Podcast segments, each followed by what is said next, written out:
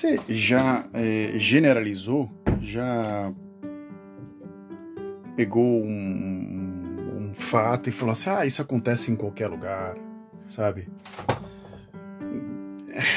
Eu vou tentar explicar para vocês um fato que foi um fato isolado. Quando eu cheguei aqui, onde eu moro há muitos anos, já tem 14 anos, eu moro na Holanda, né? E acho que é sempre assim que começo os podcasts. Acho que pessoas que já ouvem há um bom tempo já sabem disso, os, que, os, os novos que chegam, que começam a ouvir o podcast, é, não sabem, então eu já vou explicando, já moro muito tempo fora do Brasil. É, e eu tive alguns trabalhos, alguns bicos. Tem pessoas que dão sorte, já começam num trabalho, já tem um salário legal. E eu não dei muita sorte, não, de falar a verdade eu vivi assim de pequenos biscates assim, né? fazendo faxina numa casa, montando móvel numa outra. Isso nos, nos primeiros, no primeiro ano, primeiro ano e meio, mais ou menos. Aí eu fui numa loja, eu trabalhei em duas, trabalhei em uma loja de material usado, de material usado, de produtos usados, né? Que, toca, é, toca fita, é, toca disco, e entre outras coisas, assim, é, discos, revistas em quadrinho, livros e coisas do gênero. E também eu é, trabalhei num, numa espécie de uma loja que era de, de pessoas que gostavam de jogar RPG, é, é um tipo de uma mania. Ela tinha uma mesa e eles vendiam é, esse, esse tipo Warhammer, não sei se, se, tem alguma pessoa que conhece isso, é tipo de uns bonequinhos, você faz RPG e você joga uma coisa de fantasia. Era uma loja que era especializada nisso e na minha primeira semana, primeiros me, ah, meses de, de, de Holanda, eu de repente eu caí na graça do dono, dois donos diferentes. E eu resolvi ajudá-los ah, no negócio deles, porque eu gostava. E eu trabalhava também no hotel fazendo faxina, então tinha mais ou menos três trabalhos, mas não eram tão. Um, um era regular e os outros dois eu trabalhava uma vez, uma vez a cada duas semanas e o outro duas vezes por semana. Então eu estava assim, praticamente a semana inteira ocupado, mais estudando holandês, era muita coisa. Eu lembrei nessa loja de RPG, né, que a gente, vou falar no português, RPG, eu peguei o aspirador e de repente eu trabalhava como faxineiro, né? Então você tem que checar o aspirador, está com o saco cheio, tem que trocar o saco, tem que pegar as esponjas, trocar o que a química, que era, era, uma, era uma coisa bem sistemática, assim, né? É, Lembre-se que é Holanda, né? Então você tinha que pegar, você tinha que trocar a química, porque depois de um tempo você tinha que jogar fora e comprar outra, uma, uma, um produto mais industrial. Eu peguei o aspirador e eu comecei a aspirar o tapete e botava sempre na potência máxima, porque tira mais pó e no piso normal, você usando um, aspirador no médio, na potência média. O dono chegou e falou assim: não, você não pode fazer isso, porque você estraga o aspirador. Porque se você fizer, e começou a me explicar sobre como é a potência do motor do aspirador, isso, aquilo, outro, e blá, blá, blá, blá. Aí eu peguei, abri o aspirador, o saco completamente lotado do, do aspirador. Eu falei assim, cara, por isso que isso aqui não tá aspirando porra nenhuma, falei para ele. Só que tá lotado o saco disso aqui. Você tem que comprar? Não. não é, a gente sempre tira ali, pegou, enfiou o dedo assim dentro e começou a tirar a sujeira de dentro e reutilizando o saco do aspirador. Aí eu falei assim, cara, isso fode o motor. Eu vou te ensinar um truque. Aí eu peguei, tirei o aspirador, tirei o filtro, deixei o aspirador ligado durante cinco minutos, voou pó pra tudo quanto é lado, fez uma nojeira violenta.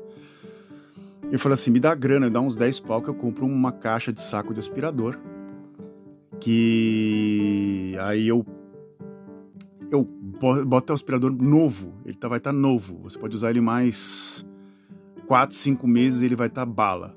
Ele me deu 10 pau, uma cara de bunda gigante. Fui até o, a loja, comprei, troquei o aspirador, passei o aspirador na loja inteira. Tirei pó, tirei tudo, limpei banheiro, que era um nojo. E foi lá no final do dia, fui receber minha grana, que era mais ou menos uma grana legal. E de repente ele falou assim: hoje foi seu último dia. Eu falei assim: como assim, meu último dia?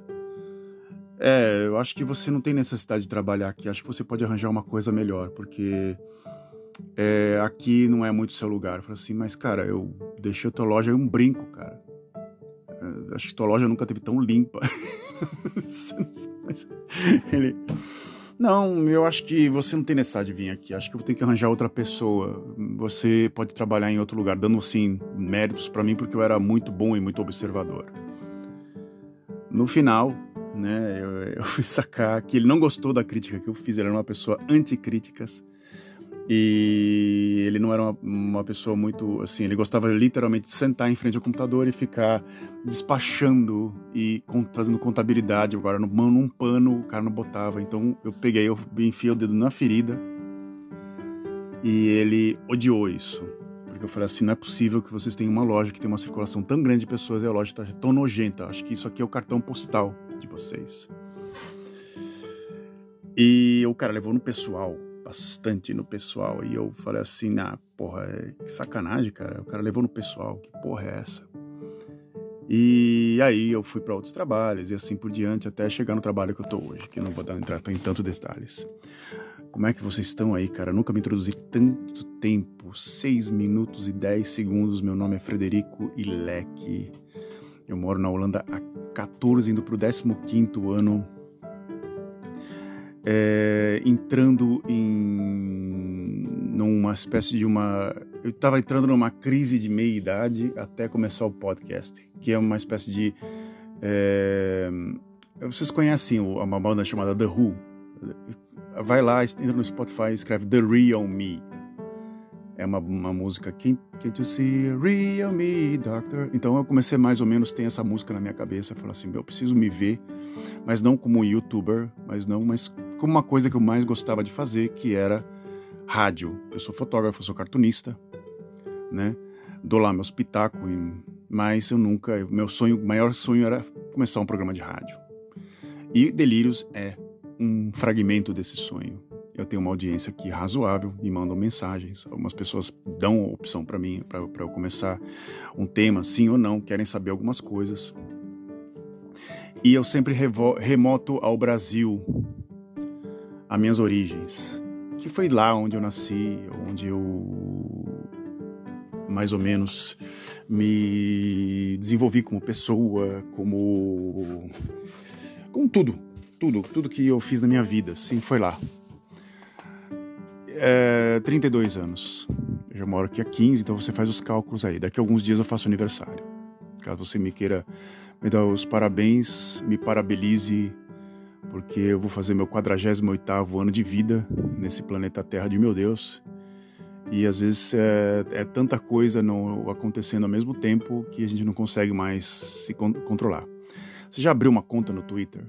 Então você vai ver o que é uma coisa frenética na sua frente, no frente dos seus olhos, assim. Informação passando que nem um vendaval e você não, não sabendo nem como controlar nada, zero. Você se sente totalmente impotente em frente ao Twitter.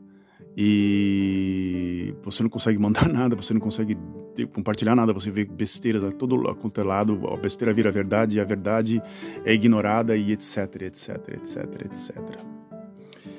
Qual é o tema de hoje, depois de oito, oito, oito anos e meio, né? De dialogando.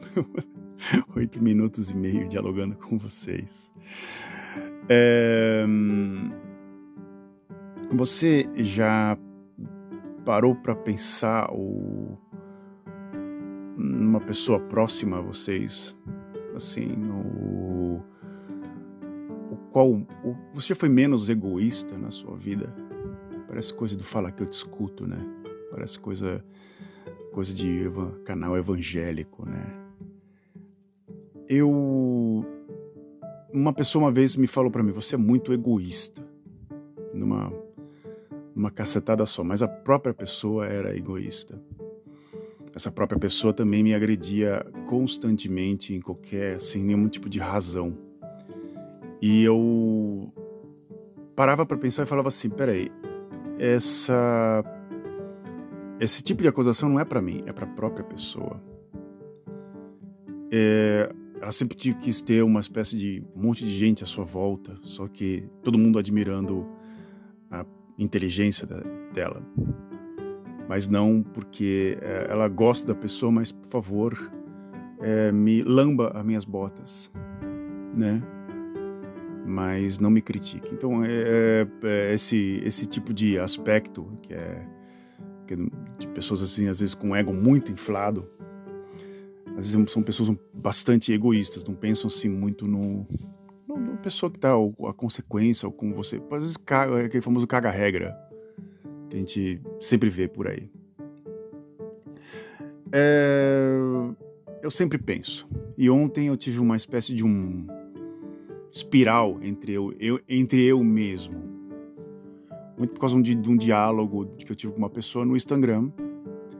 E esse diálogo foi em torno de sobrenomes. Coisa, coisa, coisa boba. Um sobrenome daqui era uma espécie de um cartoon que eu mandei para a pessoa. E esse cartoon tava um Pac-Man com bigode e chapéu, como se fosse tivesse no século XIX, chegando no no porto de New York, qualquer lugar, e falou assim: Ah, o senhor Pakmovich, é... eu acho o seu nome muito complicado, o cara da, da, da controle, agora o senhor vai se chamar só Pac-Man. Eu... eu achei interessante, de repente é... compartilhei isso com uma pessoa no, no Instagram, e a pessoa começou a conversar, e a gente começou a conversar sobre sobrenomes, de repente me falou assim: Eu já tive uma conversa sobre sobrenomes e, e esses sobrenomes me reverteram a já a muitos locais, principalmente o meu sobrenome Ilek. Eu vou começar a procurar como a minha pesquisa e o como eu já comentei com vocês, né, sobre o meu. Eu comecei, eu fui literalmente a o local no qual me levou há muitos anos atrás a procurar eu mesmo uma sinagoga. Sim, uma sinagoga. Nunca, até meus vinte e poucos anos de idade, nunca tinha entrado numa sinagoga. Religião para mim era uma coisa meio que era uma, uma, um lugar de diálogo, um lugar para você conversar sobre alguns assuntos e principalmente assuntos espirituais, não assuntos concretos. Você falava muito mais de espírito, de pseudociência, que eu já falei aqui na, no, no, podcast, né? Então minha família preferia falar de pseudociência e de coisas imaginárias do que coisas reais. Quando eu comecei a fazer meu tour, que eu já falei aqui no podcast, vai lá procurar espiritual, eu parei na, nesse, nesse, nesse ponto judaico. E eu resolvi falar assim, bem, como é que esse povo pensa e como é que eles agem. Tudo era muito ligado a uma coisa prática. E eu tive o contato com a, com a comunidade de Santos, São Paulo, no qual eu trabalhava para uma revista de São Paulo chamada. Eu trabalhava como freelancer para a revista Carta Capital, que não era uma coisa tão frequente, revista Judaica e revista Morachá a revista judaica e a Morachá e a Carta Capital não eram coisas tão frequentes. A revista judaica era um pouco mais, era um pouquinho mais, é, era uma revista mensal e eu tinha um pouco mais de contato com o editor, era uma espécie de ponte para entrar no mundo jornalístico. É, essa ponte me levou à comunidade, pequena comunidade de Santos, de, de, de judeus de Santos eu comecei a me envolver com eles, assim, em si, a envolver com eles a parte profissional, começou a passar para uma parte um pouco mais pessoal. É, eu era difícil ser profissional com eles, porque tinham muitas coisas.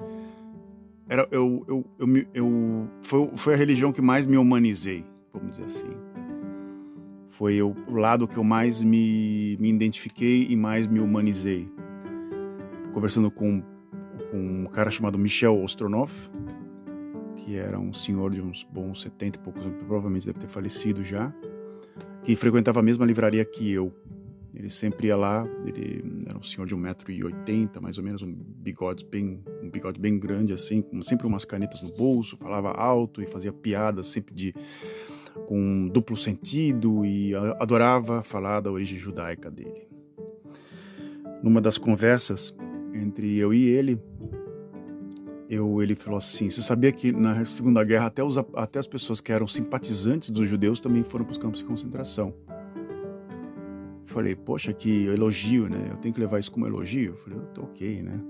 E nisso, essa, essa espiral que eu entrei conversando com essa pessoa via o Instagram, eu resolvi digitar o nome da sinagoga, que é Beit Jacob, é, de Santos, e eu resolvi basicamente é, ver como é que tava, se tinha atividade sim ou não. Tinham quatro vídeos no YouTube da, da, da, da sinagoga. E no tempo que eu já estava indo, as famílias já estavam indo embora.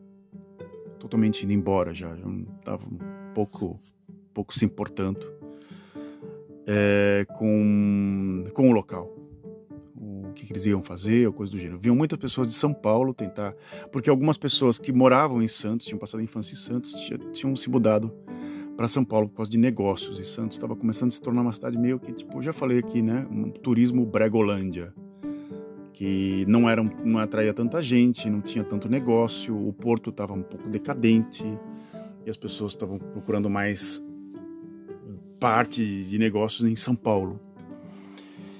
E tinha um cara chamado Paulo de Tarso, que ele estava faz, fazendo a reforma, pequenas reformas, assim, pintando parede. Era um cara que acho que tinha um. Ele devia ter um. Ele, ele era, acho que pedreiro, ele fazia algum hobby. O hobby dele era, era fazer pequenas reformas ali em São Paulo. E. Bem. Eu comecei a me envolver com, com a comunidade. E aí eu resolvi digitar o nome da, da comunidade, que tinham pessoas que frequentavam lá, um pouco mais religiosas. E eu comecei a ver as festas e quem, eram, quem era a geração que estava frequentando a, a, atual sinagoga Beit Jacob. É, eu vou tentar dar uma, dar uma pausinha aí, segura essa, essa, essa parte e eu vou tentar passar para frente que é quando eu tinha mais ou menos quando a minha filha nasceu, quando tinha quando a filha nasceu, eu tinha uns 32 anos. Eu trabalhava como professor universitário da Universidade de Montserrat. Eu tinha trabalhado durante muitos anos na Universidade Católica de Santos como professor assistente. E eu vivia um estresse eterno e uma crise de ansiedade fora do comum, que foram embora, graças a Deus. É... Eu resolvi, eu acordava com dores no peito toda madrugada e sempre no mesmo horário, três e meia, quatro horas da madrugada. Eu acordava, despertava assim e eu achava que estava acontecendo alguma coisa errada, que eu ia morrer dormindo. Era uma paranoia minha. Fui até o catálogo da, do plano de saúde e achei um cardiologista. Acho que foi o primeiro ou segundo nome. Cheguei lá, ele me checou, ele falou assim: seu coração é um motor de Ferrari, você não precisa nem esquentar a cabeça. É, mas o que, que, te preocupa tanto? Eu falei da minha, da minha filha que tinha acabado de nascer e também estava comentando com ele sobre esse real me, né? Essa, essa procura, a minha própria procura, muito pelas partes religiosas e também, também pela parte cultural de alguns países. E também pelo próprio Brasil, ele falou assim. E a gente comentou sobre a da pequena comunidade judaica de Santos. Ele virou para mim e falou assim: Eu vou falar para você que a tendência é ficar cada vez menor e menor e menor, e de, de repente não vai ter mais ninguém porque vai ter que ser fechado. Eu estava em Praga, ele falou, e eu resolvi participar de um Shabbos, que é o, como se fosse uma missa semanal dos judeus. E a gente estava lá, deu exato 10 pessoas lá dentro da sinagoga, a gente estava preparando as coisas e tentando fazer as leituras, que sempre leio uma, um trecho da Torá. E eu resolvi conversar com uma das pessoas e de repente eu ouvi um sotaque do cara e falou assim: "De onde você é?" "Ah, eu sou de São Paulo." Falei: "Ué, você é brasileiro e está aqui em Praga fazendo o quê?" "Ah, tô de férias, eu resolvi vir aqui." "Ah, mas o que está acontecendo aqui?" "Ah, muitos jovens não querem saber mais da parte religiosa, querem saber da carreira, querem saber da família, mais dinheiro e família, a religião que se dane. E estão indo embora e às vezes vêm para o que vem, que as pessoas que vêm aqui são curiosos. E esses curiosos às vezes estragam um pouco a cultura nossa. Então muitas pessoas são totalmente contra esses curiosos. Alguns, algumas sinagogas aceitam, outras sinagogas são completamente radicais e pau fecham contra essas pessoas. Então, é, 20 anos depois dessa conversa, quase 20, é, provavelmente, provavelmente quase 16 anos depois, foi logo depois que minha, minha filha nasceu, eu resolvi checar no Google e a sinagoga estava fechada. Em 2018 e 2019 teve festas que são sempre agora vai ter em setembro Rosh Hashanah, que é o que é o que é o ano novo judaico e o Yom Kippur, que é o é uma semana depois e é o dia que você não faz porra nenhuma, não faz nada. E outras festas como Peshach, que é a Páscoa, e entre, etc, etc. Tinha algumas coisas registradas. E tava uma mistura. É, você via que algumas pessoas que estavam lá dentro não tinha absolutamente nada a ver com com o local. Não tinham nenhum tipo de característica, nada. Hum, havia umas senhoras sentadas, aquelas senhoras que ficam observando, tipo, se fosse uma câmera de segurança, que ficam te checando de, dos pés à cabeça, que é horrível. quando E é essas pessoas que te aprovam para entrar como se fosse um sensor, acho que eu acho que elas são androids, às vezes essas pessoas, elas têm uma espécie de uma programação para você passa, você não passa. Você passa, você não passa. E algumas pessoas dançando, cantando, até legal assim, mas com uma cara, umas pessoas no fundo, uma cara muito feia, não havia uma harmonia. Isso eu já tinha sacado já. E quando eu vi uh, o local fechado, eu falei assim, é, foi o que o meu cardiologista falou. A tendência é acabar, não, não, não ter mais nada. E pessoas imigrarem para lá e de repente descaracterizar completamente, algumas pessoas mais puristas eliminarem essa é, é, simples fato, falou assim: eu sou o dono da bola e tchau para vocês. É, eu foi uma facada meio no meu coração, te falar a verdade assim. Eu, quando eu vi, eu falei assim, putz, é, era, era esperado porque Santos é uma cidade muito pequena, é uma cidade que grande parte das pessoas tem religião católica, tem, tem muitos terrenos e terreiros de umbanda também, por causa literalmente da parte africana. Tem muitos centros espíritas também, mas então só tem duas sinagogas na cidade. As duas estavam completamente é, descaracterizadas. Eu cheguei a frequentar há algum tempo as duas. É, eles chamavam, tentaram chamar pessoas de São Paulo para vir, é onde a comunidade era um pouco mais é forte principalmente na capital. Nas capitais são muito mais é muito mais forte. E não tinha mais nenhum tipo de retorno, uma esperança assim. Então a parte religiosa tava, tinha acabado. A única coisa que tinha acontecido era realmente um casamento, que era o casamento de uma de uma de da, da, da filha do cara que, que administrava a sinagoga e que tinha um vídeo longo, longo uns quatro minutos, até bem produzido, uma festa com uma espécie de discoteca, como se fosse o evento do ano. E aí de repente eu falei assim, meu, eu tava me vendo assim, né, na época, eu mais ou menos eu conseguia, eu não, não conseguia me imaginar numa festa dançando ali, eu, eu falei assim, isso aqui não é meu. Isso aqui não é da minha cultura. Eu não cresci aqui dentro eu gosto, eu admiro, eu tenho descendência, mas eu não participei disso. Por que, que eu teria que participar disso? Então, é, dessa conversa eu acabei mesmo meio que fazendo um espelho, porque a pessoa só fala assim, poxa, que triste, pois a pessoa só me respondia isso. É, e literalmente é triste, porque você não via uma característica, um, você não via, porque são várias, para várias, para várias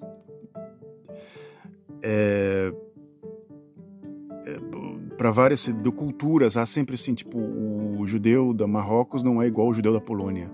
O judeu da Polônia não é igual ao judeu da Alemanha te contar. o judeu da Holanda é totalmente diferente do do judeu faz de conta do Brasil. Faz de conta que nem é colocado no mapa ali para te falar para vocês a grande verdade. Não é nem colocado no mapa, é, é completamente diferente, são completamente etnias. É como você pegar o católico ortodoxo também, idem. Então, a, o lado de Deus, assim, foi meio que afastado e de repente apareceu na minha frente, que era o, o, o que eu mais me caracterizei, né? E por uma série de coisas que aconteceu, assim, sobrenome, é, cultura, etc, etc. Até mesmo alguns amigos que, que frequentavam o local. E de repente é, me frustrei. Eu já tinha acontecido isso comigo é, numa festa e de repente veio de novo a mesma sensação. Eu falei assim, olha, esse esse eu meu não quero ver mais. De novo, eu prefiro o eu atual meu, um pouco mais racional, um pouco mais prático, que é o eu ateu, né? De falar a verdade, assim, grande verdade, porque é, faz de conta, se você tira o fator Deus mesmo e que você começa a, a ver a parte cultural, uma série de coisas assim, das, a parte mais prática, acho que as pessoas teriam menos ciúme, porque é, você vê a pessoa em si, uma pessoa que tem mais carisma, uma pessoa que chama a outra, que acredita muito em si, ela consegue cativar mais pessoas do que uma pessoa um pouco mais apática, claro. É um pouco mais fucking lógico que eu tô falando. Mais lógico que eu tô falando. E se você tira esse fator, e você. Aquela senhora que estava passando no meio da sinagoga e olhando aquela aquela pessoa dançando ali que falando quem é esse cara que tá aqui? A gente nem sabe quem é esse filho da puta, sabe? Deus tá vendo ele, daqui a pouco Deus vai punir. Sabe, joga, tipo, Deus vai punir ele, mas não, eu quero punir ele. Eu quero botar esse cara para fora. Eu só aceito ele porque a gente precisa de 10 pessoas, de mínimo 5, 6 pessoas aqui dentro para fazer um pouco de mais de volume. Em si, essa pessoa teria vontade de apertar ali o botão, cair um calabouço e pum, ia lá para baixo. Fala assim: não, aqui é festa só minha porque eu sou o dono da bola. Bem, é. Então acabou acontecendo assim, não, não era uma, uma, uma, uma, um grupo unido, não tinha nenhum tipo de união. Havia comentários quando eu ia conversar com uma pessoa, falava mal da outra e não tinha, era uma coisa completamente dissipada, não tinha muito muita união. E você vai falar assim, ah, só foi só no, no, nas pessoas é, dessa religião que você está comentando? Não. É, na Avenida. Eu acho que é a Avenida Conselheiro Nébias. Eu acho que é Conselheiro Nébias ou Ana Costa. Eu acho que é Ana Costa, em Santos. Existe uma igreja católica, uma só igreja católica ortodoxa. Ela tanto serve para pessoas da Grécia, da Síria ou da Rússia. As duas maiores é, as duas maiores nacionalidades que frequentam essa igreja é a Rússia, a russa e a síria e libanesa também. Eu me lembro de, de ir com minha, com minha esposa no, no, no, no bairro do Paraíso, em São Paulo, e lá tem uma igreja gigante e o e e o, a missa é fantástica é missa católica ortodoxa, ortodoxa. Tem um pão, tipo um pão bolo delicioso, você pode comer, você pode fazer uma série de coisas. É, bem, e eu frequentei, eu achei fantástico e resolvi frequentar a de Santos, né? A, a, a igreja de Santos, né? E lá tinha um problema entre duas nacionalidades, a Síria e a Rússia. Acabei de comentar com vocês isso. Bem, no que eu entrei, no que eu frequentei uma missa, né? Um dos, o padre resolveu me colocar como porta-estandarte, porque eu, eu, eu aparentava um, ser um russo. Perguntou meu sobrenome, né? Para avaliar. Você, próxima semana, vai levar a bandeira para o altar e você vai representar os russos. Eu falei, mas eu não tenho nada de russo. Por que você vai fazer? Não, isso é para você vai chamar as pessoas para vir aqui. Eu falei, tá ok, mas eu não sou russo. Não, não, pode ficar tranquilo. Eu levei o estandarte, algumas pessoas, e de repente veio um casal conversar comigo E ele estava fazendo uma, uma espécie de jogo de política na, na missa, né? No meio da missa ninguém canta, algumas pessoas cantam. Alguns cantos são em grego, alguns cantos são em árabe, alguns cantos são em russo.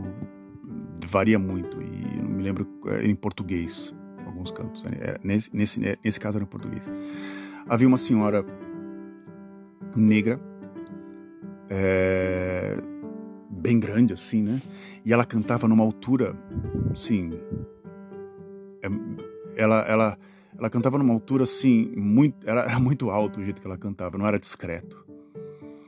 Algumas pessoas ficavam olhando para ela e falavam assim, peraí, meu, tipo, seja menos, né? Tem aquela coisa do lance do racismo, né? A pessoa era negra, né? já vou, já vou, né? E de repente eu percebi aqui, aqui tem um problema muito grande. Alguém quer ser o maior dono da bola aqui. E no final o padre estava meio que tentando fazer um jogo de cintura ali com os gregos, que tinham uma pequena uma parcela de gregos, uma pequena parcela de sírios, e já estava um problema gigante já de pessoas curiosos.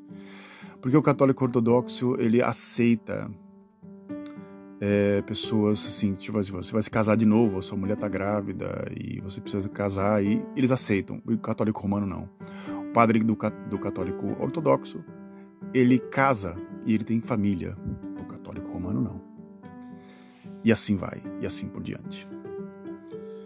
E eu entrei de novo na mesma cidade, Santos, no mesmo fuá de gato, vamos dizer assim, na mesma bagunça que eu tinha entrado na sinagoga.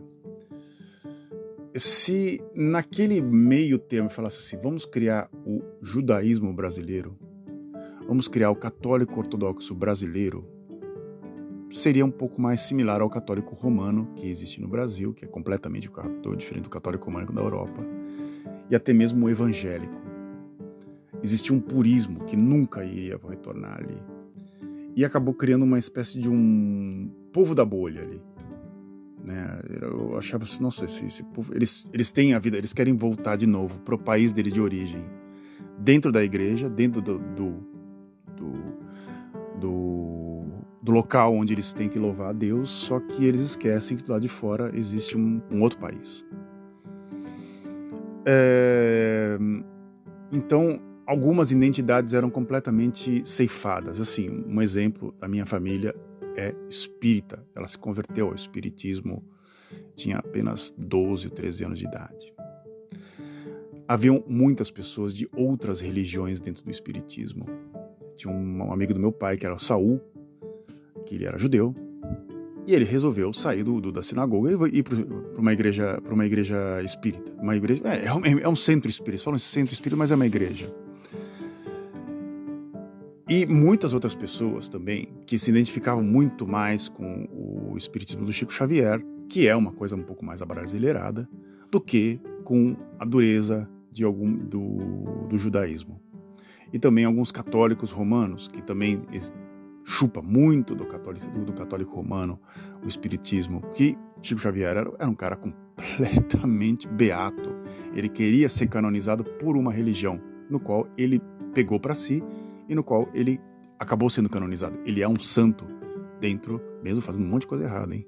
Vá ler a, bibliografia do Chico Xavier, vai ver quem foi o professor X. Ele é para lá de um X-Men, ele é um cara muito inteligente. E eu falo inteligente, mas era uma pessoa que sabia jogar com as situações. Não foi preso por causa da. Se tivesse, eu falo para vocês, se tivesse uma se ele fosse um cara mais hardcore como o João de Deus, eu acho que ele estaria numa cadeia, tranquilo, por uma série de, de, de, de besteiras que ele fez. Porém, ninguém viu por esse lado. É, ele era uma pessoa frágil. Ponto. E that's it. É isso. E é isso. É, esse ponto nostálgico, melancólico do, do, do podcast de hoje aconteceu por causa de um diálogo de cinco minutos de ontem.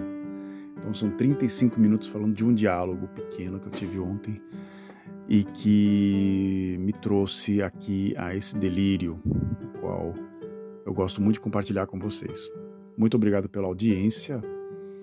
É, Lembrem-se, né? Pense mais nas pessoas que estão em volta de vocês do que tem que equilibrar você e as pessoas que estão em volta. E se você acha que acredita de Deus existe, não fique enchendo o saco dele. Faça você mesmo as coisas acontecerem. A vida é como uma bolha de sabão, cara. De um lado para outro ela vai explodir. Tudo sumiu, tudo, tudo se foi. E se você fez muita merda, alguém vai ter que pagar isso. Eu falar a verdade. Não adianta. Se alguém fez, se você fez um monte de merda, alguém vai ter que pagar por isso. E essa pessoa ou vai te amar ou vai te odiar. É, tente, tente que as, ser odiado é muito fácil, viu? Ser odiado é muito fácil. Ser amado é difícil. É isso. Muito obrigado pela atenção, pela atenção de vocês. Um bom, bom, bom. Um grande abraço. Essas, essas frases de efeito no final às vezes me dão vontade de dar o um nome do podcast, assim, do, do, do delírio. Mas eu vou tentar resumir em si. E daqui a pouco eu ponho. Eu vou botar um título. E, e é isso. Um grande abraço a vocês. Tchau.